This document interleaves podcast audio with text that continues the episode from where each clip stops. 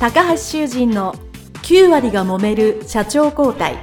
2代目社長のための事業承継の極意。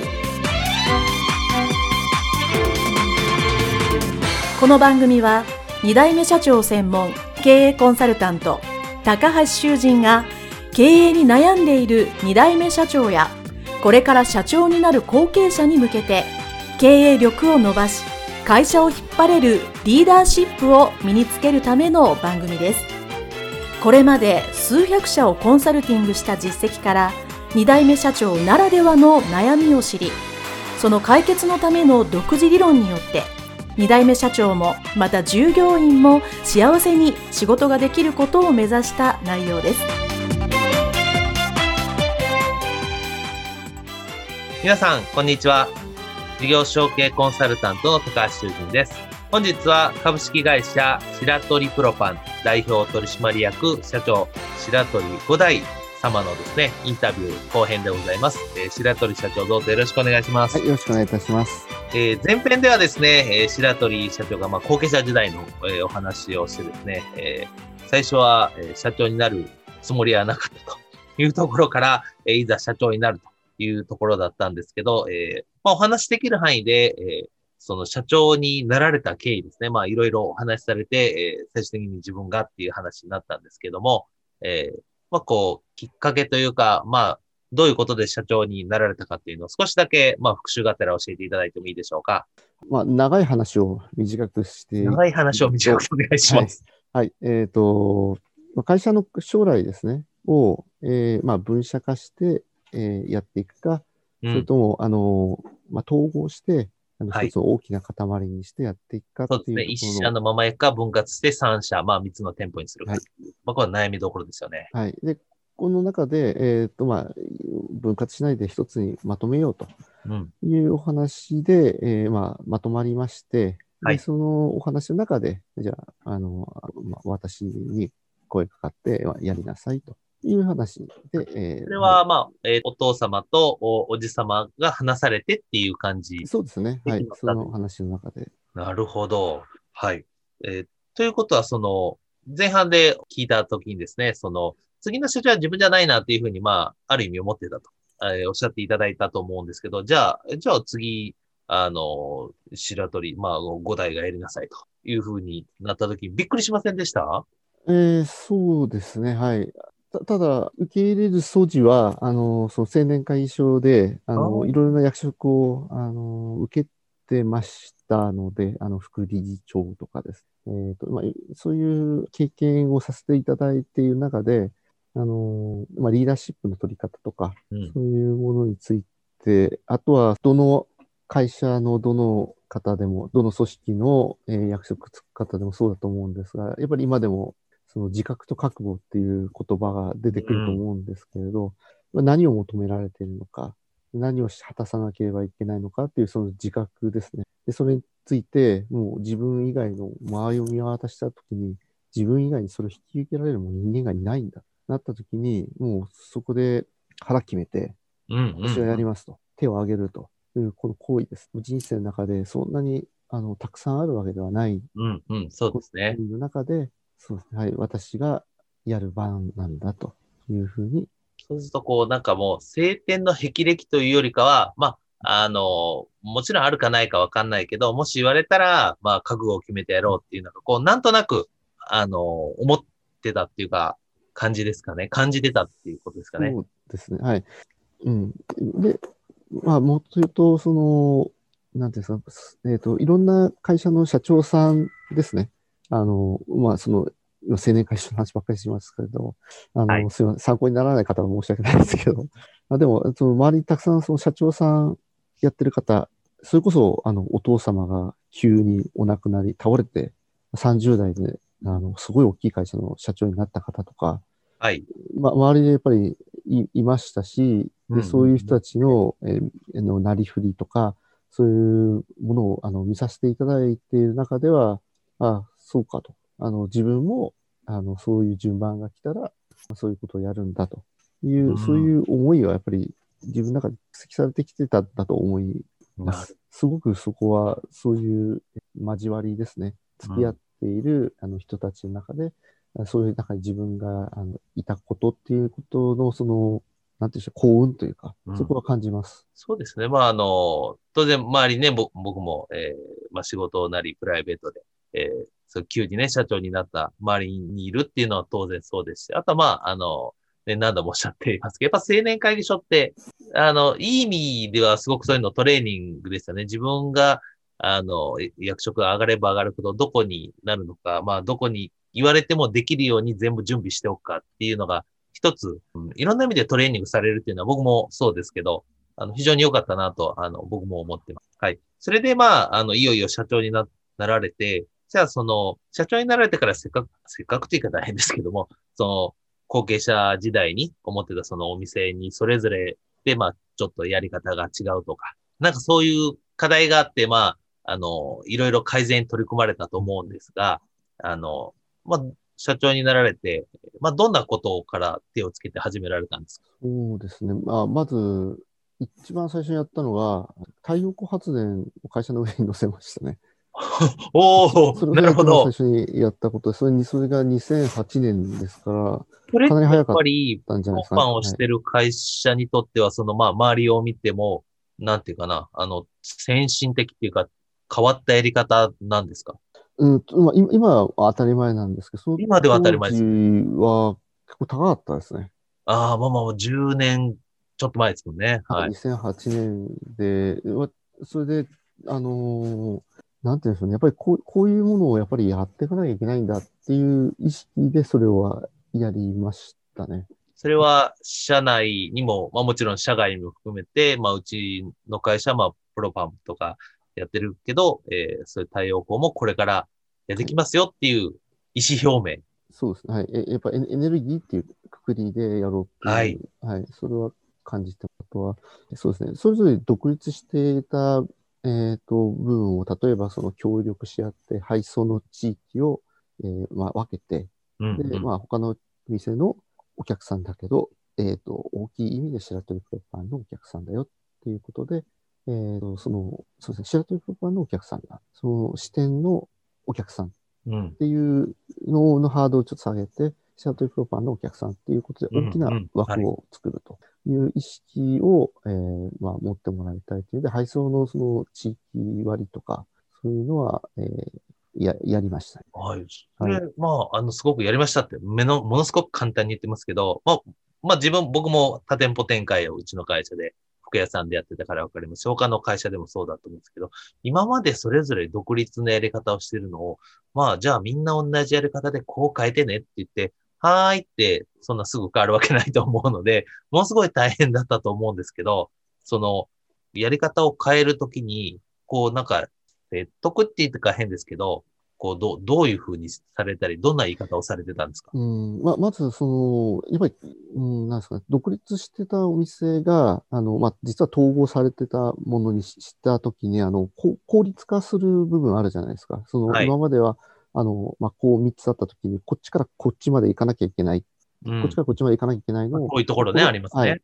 お互いのこう、のところで、それぞれエリアで分ければ、まあ、ここの中だけで完結するよ。っていうふうにすると、それで効率が良くなりますよね。わかりますね。はい。はい。じゃあ M&A じゃないですけれど、まあ、そういうような形のものにができたので、うん、まずそれをやりました。で、それをやった時のその社員の皆さんの技量がやっぱり高かったので、うん、それを、あの、そこの部分を理解して、その部分を受け入れてくれというところを、えー、はすごくあありました。で、私もその現場で働ずっと働いてたので、はい、ここの部分はこうした方がいいんだっていうところの、やりやすいところ、わかりやすいところから手つけその、つまり配送が遠いところは、まあ、お互い遠いから嫌だなと思ってたっていうことですよね、一番。で手をつけやすいところからやるっていうのは、ものすごく正しいと思うんで、その時にやっぱり、その、めんどくさいとか、嫌だと思うところからね、変えていく方が、皆さんね、えー、自分も仕事やりやすくなるんで、そういう意味では、まずは遠いところから、じゃあ、A 点、B 点、C 点の遠いところはそれぞれに近いところに振り分けましょうっていうところはすると、割と皆さんうんって言ってくれたっていうことですよね。そうですね、はい。あとは、えー、社員、そのさっき言ったような標準化っていう部分についても、えっ、ー、と、まあ自分たちでいいと思っている部分の、そこの、何が、なんでこれをやってるのかっていうところを、やっぱりちょっと、あの、意識を一つにするようにしてっていうところは手かけましたね。それは今でもの。なんかはい、なんていうんですかね、その目的っていうか、なんでしてるのかっていうのを、シャルトリさんがまあ社長になってから、まあ、こう皆さんに考えたり伝えるようなのを意識されたっていうこと。そうですよね。はい。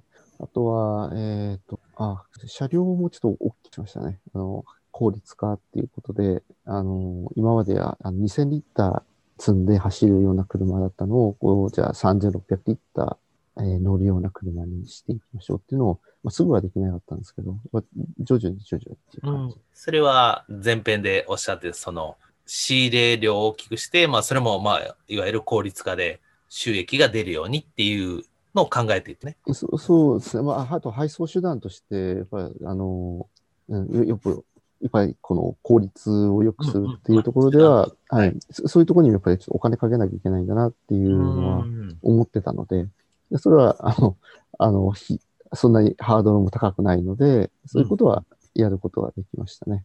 あとはみんなに、えっ、と、あの、まあこれこれを持たせましたね。あス、スマホ、携帯。はい今まであの、そう無線の、あれだったのを、あの全部こっちに、あの、あ側にこうえ少しずつ。それは無線から、まあ、あの、携帯電話を支給したのは、えこう無線じゃやっぱりダメなんですか？あの、車から離れると結局通じないので、ああ、なるほど。そうですね。だから、うん、少しずつですけど、皆さんに持ってもらってっていうことを、えーちょっとずつやって、うんあの、で、あの、そうですね。まあ、ちょっと私社長になったのが2008年なんですが、えっとやっぱりその後の、あの、もうエポックなイベントが、やっぱり2011年3月の大震災があって、はい、はい。あの時ね、大変でした3ね。年目だったんですが、でも本当に、そうですね、あの時の経験で、えーまた、あの、会社の、また自分の人生、そういう変わったなという経験がありました。まあ、ですか？ら、で、この時に、やっぱり、まあ、考え方もまたガラッと、あ、震災を機に、やっぱり、はい、まあ、要は、シアトル社長もそうだし、まあ、スタッフさんの価値観、考え方も変わってきて、まあ、おそらく、まあ、あの、これは2021年の1月に撮ってますけど、まあ、コロナでね、多分この1年でまた同じように結構変わってるんじゃないかな、そう思います。ははい、思うそれはえー。業種に関わらず、まあ、すべての皆さんにね、あの、関わってくるかなと思いますけど、その、えー、社長の経験で、その、東北のえー大震災の時、あの、まあ、今思い返すというと、なんかこういう価値観とか、こういう考えがなんかこういうふうに変わったな、みたいなのは、社内ではどんなことがあったんですか？そうですね。あのーもう切実に、その 僕たちが供給している、その灯油とかガスとか、うん。切実に求められたと。そうですよね。あの時全然もうあっちこっちか足らなくて、ね、あの、わ我々のね、石油エネルギー部会で集めても集まらないぐらいなかったですもんね。そうですね。で、で僕たちもものすごい、あのーもう社長になって、どうなの？あの時単純に10キロぐらい落ちたんじゃないですかね。あのー本当に大変だったんですね。はい。で、私の両親に聞いても、あのーこんな経験したことないっていうぐらい大変なうん。経験だったんですけれど、そそれが、あのー、生かすにはどうしたらいいかと。で結局、あの、一大方向転換ですね。あのーはい。自分たちが、その、仕入れることができる大きな、あの、まあ、一般取扱所っていうんですけれど、あの、はい。い1億円ぐらい投資。おで、社屋つく、まあ、買い取って、で、えっ、と、どうですか、20万リッターぐらい、こう、入る地下タンクですね。これを作って、で、あの、もう、ここを拠点化して、まあ、ゆくゆくは全員集めて、いうような、あの、構想。もうその時に、で、こう、自分のところで、まあ、大きいタンクで、まあ、直接、そこに、まあ、しなんですね。まあ、リスナーの方はちょっと、業界の状況が分かりづらいと思うんですけど、単純に言うと、えー大きく仕入れるということですね。すごく短くて、あの、なんですかね、それまではこうお願いして、組に行かせてもらって、うんうん。ってはい。いう感じなので、一番大きなその資産っていうのが、あの、車なんですよ。うんうん。はいなんで。すけど、ためが、だから1回につきのためが4000リッターぐらいしかないんです。はい。なんですけど、やっぱりそういう大きなタンクを作ることで、そこにためができるんですよ。うんそうするとそこに持ってくるのが、あの、大型タンクローリーって言うんですけど、にあのはい2万リッター、1回に2万リッターぐらいの仕入れがうん大会なんですね。1回に4000リッターの仕入れと、1回に2万リッターの仕入れだと、もうぜ全然、その、扱う量も金額も、あその仕入れの単価も全然違ってて、うん。やりながら、なんでもっと早くこれ気がつかなかったんだっていうぐらい、なるほど。はい。違う世界だったんですね。はい。うん。で、これは本当にやってよかったですね。とそのやった時はみんな、あんなのできるわけない、失敗するぞとかって言ってる人とか、まあ、いろんな人がいろんなこと言ってたのは、はい。あ、そういうふうに、え、それは、し社外の人がですか？えそうですね。はい。同業の人はみんな興味津々で言ってたとは思いますね。ただ、あのーその苦しかったのを何とかしたいっていうのもありましたし、あとはその、はい。まあ、その全国の同業の方のちょっとやり方とか、ちょっと見せてもらっている中では、あ、これやっても大丈夫だろう。うっていう自信はちょっとあったので、はい。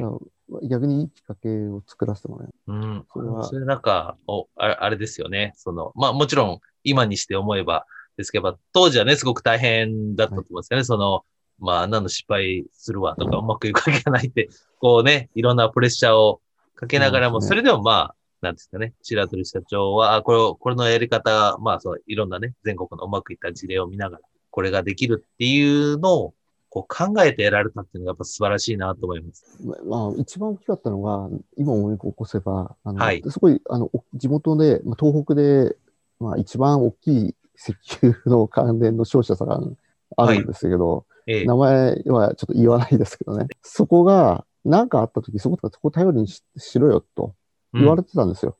はい。あの、それはお父様にですか？もう祖父もその頼った経緯おじいがあって、様の時代からはいはい。で、ただ、お分かりの通り、あの、震災で一番大きい被害もそこを受けていて、うーん。そこってことじゃないけど、あの彼らにそんな余力がない、うん。それも分かるんですよ。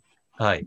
でもやっぱり頼れって言われたときに、やっぱりお願いして、はい話もしてってやって、最終的には、あの、そこが遠いも一滴も出してくれなかったんです。あなるほど。はいい。やこのこの経験っていうのは非常にやっぱり強くて、うん。そうかってやっぱり頼れない、自分たちで何とかしなきゃいけないんだ。あ自分たちをもっと強くしないといけないんだ。そうしないと、その何千人もいるお客さんに対するその供給の責任を果たせないんだと。ーうーん。ものすごい強く感じて、それで、それはすごい経験ですね。はい、それ、あ、これも作ろうと。で、お今でもお覚えてますけど、どこのバーベンでそれを決断したのかっていう、はい。覚えてますけど、はい、すごいそういうこう、そういう体験があって、もちろん目算があってやるってこう、やっぱり両方ですよね。ねさ単にはい目算と、あの、計算だけでではなく、そういうこう、ね、お客様を守るっていう、その、覚悟ってね、あの、前編でおっしゃったのかな、あの、言言ってはったと思うんですけど、それが大切っていうか、そうねあったんですよね。はい、はい。もう、あの時、あの、今でも覚えてるんですけど、あの、もう、1日、そうですね、60本ぐらい、だいたい電話来るんですけど、300本ぐらい来てたんですよね。で、うんジムの女の子もそれに、同じセリフでもう何回もおお客様からですね。はいまあそりゃそうですよね。はい。それで、あの、な、まあ、今思い起こせば、あの、3週間だけだったんですその、うんうんすごい、ほ本当に足らなかったらそうですね。本当に足りなくて。でも3週間解消したんですね。うん。で、で、その時に、あの、すいませんと。50リッターだけ配らせてください。うん。で、これでもしも、あの、もし足りなかったら、また1週間後にもう一回電話してくださいっていう、うん。そういうオペレーションを繰り返したんです。で、いかに50リッターってすごい効率悪いんですよ。うん。300リッター行くのが、だいたい効率いい運び方なんです。ホームタンクって言って青森の地域は、それぞれの家庭にあの400リッター以上入る、うんあの、お、大きいやつですよ大ね。きいやつが、あの、うん普通についてる。。み見たのでわかります。はい。あの、そういう、あの、地域なんですけど、でもそれをやることで、やっぱりエネルギーと一緒に、あの、やっぱ安心を配ってたんですよね、僕たち。うん。でそういう商売なんだっていうのを、すごい、あの、僕もそうですし、社員の皆さんも、すごい感じたと思うんですよね。うんなるほど灯油を配ってるだけじゃなくて、灯油を配って一緒にエネルギーを持っているっていう安心感をうん。与える、あおあの安心感を与えるじゃないですね。届ける。届ける、安心感届けるですね。そうですね。配送してますよね。だっていう、はい。そういう仕事なんだっていうことを、あの、みんな感じたんじゃないかなと。で、それを、あの、担保するのに、あの、ガソリンとか、あの、うん軽油とかを、あの、まなんて蛍光管持って、あの、ガソリンスタンドずずらーって並んでたじゃないですか。はい。はいあの、。その配送に関わらない人たちはみんなす、あの、自分の車で行って、その配送に行っていく、あの人たちのためにっていうんで、ずらって並んでくれたんですね。はい。はい。それも、あの、や、そういうのをやってくれたっていうところで、あの時は本当に、なんですかね、心を一つにして、うんなんとかその、お客さんの声に応えてあげようっていうふうに思いましたし、もうけその経由が本当に来なかったら、もうんう自分たちでタンクローリーを店の前に置いて、はい。で、あの、多分、お客さんがポリ缶を持ってきたら、それに対してもう一缶一缶ずつ、こう、配ってあげようと。最後はさい、最後はもうそこまでやろうと。うんうん。そこまで来なかったらっていう覚悟を話しましたね。そこ、うん、そ自分たちの責任としてはそこまで全うしようと。そこまでやってもダメだったらもう終わりだっうん。ていう話をしました。なるほど。でああの時のあの経験で、あの時考えたこと、考えたこと、感じたことっていうのはやっぱり今でも強く覚えてますし、社員の中でも覚えてる方は覚えてると思いますし、うん。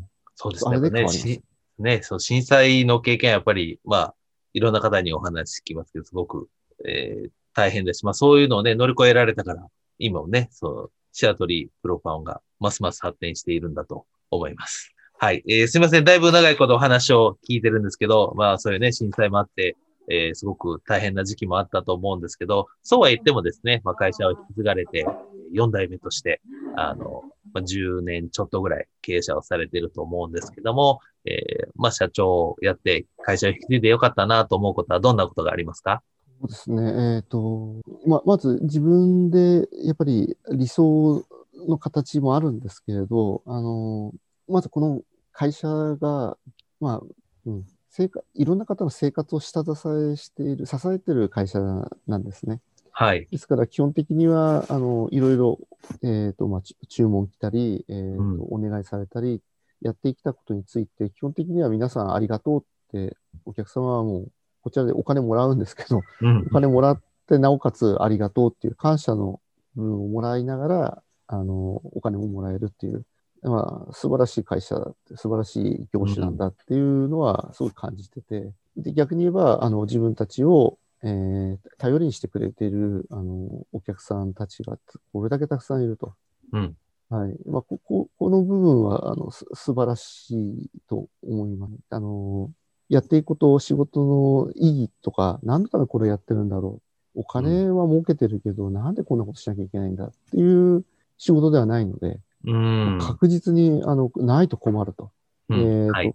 僕たちの代わりはいるかもしれませんけれど、うん。その中で僕たちがいいっていうふうに、あの、来てくれるお客さんがやっぱり何千件もあって、で、その人たちに対して、あの、一つ、一人一人に、が僕たちを選んでくれているので、その一人一人一人の方々に対して、はい、その生活を支える、まあ、パートナーでもあり、あの、アドバイザーでもありっていう立場でうん関わらせていただいているって。まあ、もうこんなあの立場っていうのは非常にありがたい仕事だなと思ってて、はい、やっぱこの、まあ、これは僕だけじゃないはずなんですけど、はい。はい社員の皆さんにもこの、なんていうんですかね、幸せ感っていうか、幸福感っていうか、うん、うん、この状態ってやっぱりその求められている状態、なんかこれはとても幸せなしあでああると。ですから、そういう、逆に言えば社員の皆さんがそういう幸せだと思ってもらえるような、あの、質あの仕組みとか、あの、そういうような、あの、体制とか、そういうものをあの作っていくことが、まあ、私の仕事なのかなっていうのは思います。はい。ありがとうございます。えー、それでは、あの、たくさんお話をいただいておりますけども、最後の、えー質問にさせていただきたいと思います。えー、これは皆さんに聞いてるんですけども、もしタイムマシンのようなものがあってですね、えー、その会社に、まあ、入られる、白白鳥プロパンに入られる直前ぐらいの、まあ、アメリカから帰ってこられて、その若かりし頃の白鳥5代青年に、まあ、今の自分がタイムマシンに乗って、その時に、まあ、ついてですね、何かアドバイス、まあ、一言アドバイスをするとすると、なんて言ってあげますか？そうですね。あの、今自分の息子が大学生なんですね。はい。で、多分自分の息子に対して、うん。あのーまあ、アドバイスするようなものかなっていうのはすごく思うんですけど、はい。えー一つ目は、本を読めですね。おー、本読め。おー、いいですね。本読め。うん。僕も、あ、い今もし20年前に戻れるとしたらもっと本読めって。うん。全然読書量足りないって。今自身、自分自身が、で、そう、時間ないんですよ、もう僕自身が。そうでしょうね。お忙しいです。はい、時間かな。もう、もっと本読んで、本読んで蓄積しろ。これは本当に、あれですね。はい。もし次に、えっ、と、出せるんであれば、あの、青年会賞であありましたね。あの、組織、あの、入るにしても、もう。うん仕事のつもりでやれと。おー、僕ははい。自分の子供をやったら、もう仕事のつもりでやってやるべきだと。うん、うん、手抜くなと。うん。うん。あとは人のことを、あの、馬鹿にしたり、人のことを、あの、お自分の、あの、狭い料金で、あの、押し量って、うんあの、そういう対応するな。これは、自分の反省も込めてお話ししたいですね。なるほど、そうですね。はい。で、えーと、最後には、やっぱり、あの、うん、人を大切にしないとダメですね。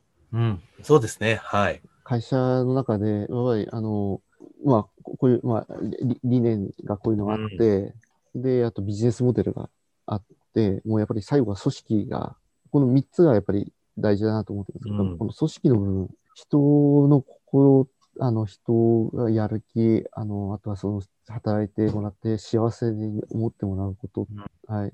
やっぱりこの人人を大切にするっていうところを、うん私も修行が足りないところもあるんですけど、やっぱ、そうですね。やっぱもう足りないですね。もっともっと。いい、そんなことないと思いますけど。はい。えー、そうですよね。やっぱり、あの、まあ、本読むのも大切ですし、あの、まあ、青年会議所僕もいたので、あの、でも、僕も同じこと言われましたかね。あの、僕はもう、あの、角度は違うけど、あの、仕事は最悪金で済むけど、青年会議所をええ加減なことにしたら、あの、金がない分、もっと良くないと。うん。人対、人、なので人を大切にするように、まあ仕事ではないですけどうん、あの、一生懸命やれっていうのを一番最初に言われましたかね。はい、そう。ある意味仕事より大変なんだぞと。うんあの、まあ、とはいえ、まあ、あの、か仕事も大切にねっていうのは後で言われましたけど、ああの、会社傾かせたらダメだよ、みたいな。それはやった上でねっていうのは言われたんそう そうで、あのはい、でもその最後の人を大切にって、そのなんかすごく今うん日聞いてて全部そこに繋がってるよ、いるんじゃないかなというふうに感じました。はい、えー、ありがとうございました。えー、それでは、えー、これにて、えー株式会社白鳥プロパン、えー白鳥五代社長のインタビューですね、えー終了したいと思います。えー白鳥社長どうもありがとうございました。はいありがとうございました。